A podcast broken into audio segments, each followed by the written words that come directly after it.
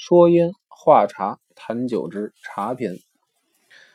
谈到茶，我自认是明朝涂本俊所传《名集》上所说“一吸而尽，俗莫甚焉”的蠢材。打从素发受书，就必开水而不喝。老师每早必由书童奉上香片油，也就利用小茶壶给我沏上一壶闷着。等上完生疏，茶叶正好闷出味儿来，不冷不热，正好一饮而尽，所以养成了牛饮酽茶的习惯。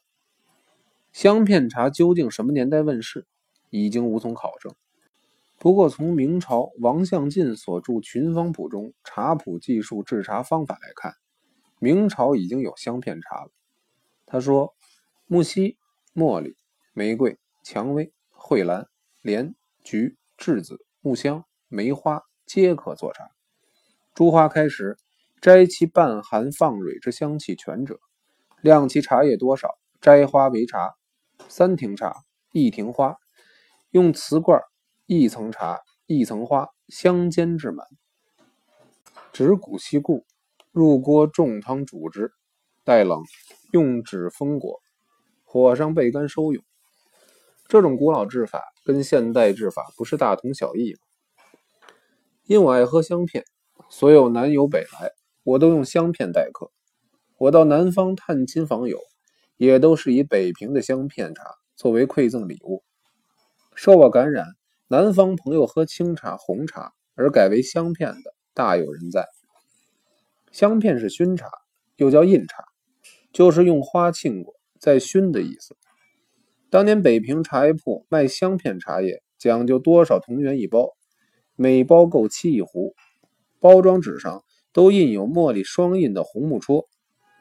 您到戏园子听戏，凡是不吝小费的主顾，茶房给您沏来好香片，必定把包装纸系在茶壶嘴上，表示给您用特别的好茶叶了，少不得要多刀光几文小赏了。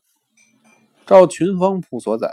花茶有二十几种之多，现在仅存的不过三五种而已。茉莉花茶，北平熏制的特别好喝，可是在上海喝当地制的茉莉花就不对味儿。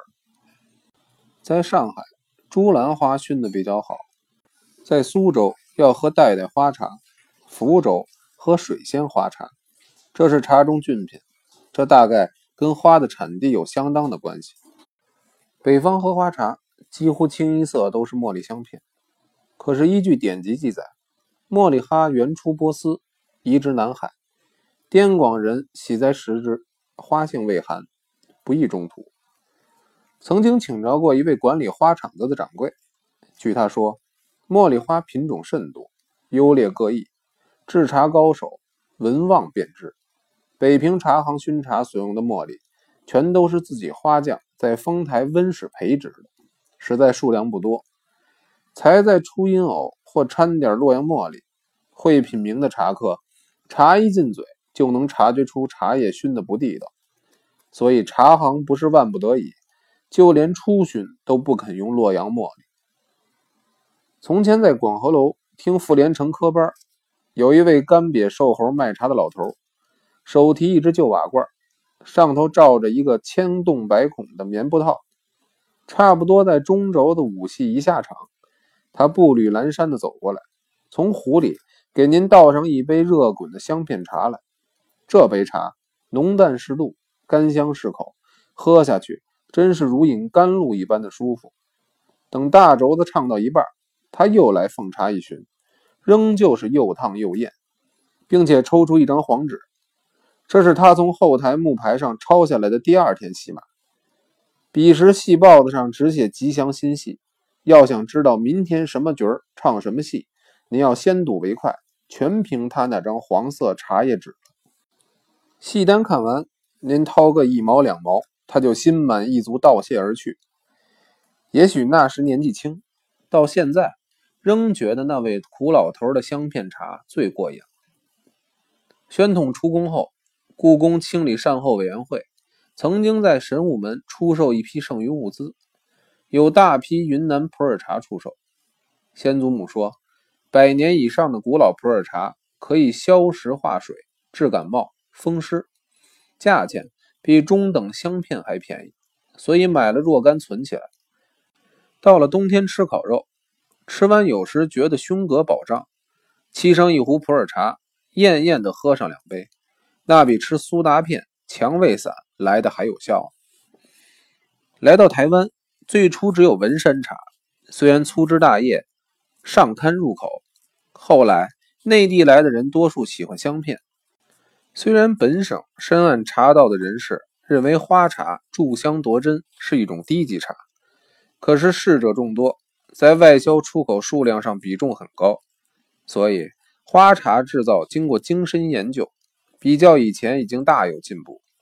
近年来，乌龙茶突然走时，极品洞顶乌龙要卖上万台币一斤，简直骇人听闻了。其实说穿了。也不过是福建武夷移植过来的别种而已。最近台大教授刘荣彪研究出茶叶可以抑制带癌细胞的蔓延，并以乌龙茶功效尤著。今后乌龙茶的销路可能更趋升腾。我有一位朋友是乌龙茶制茶专家，他说起乌龙茶的历史来，几天都说不完。让我喝乌龙，浅尝则可。喝酒了就觉得不过瘾，还是痛痛快快喝几杯小叶香片才觉得心旷神怡。至于喝功夫茶、谈谈茶道，那都是文人墨客的雅事。我这只知牛饮解渴的俗人是没有资格参加的。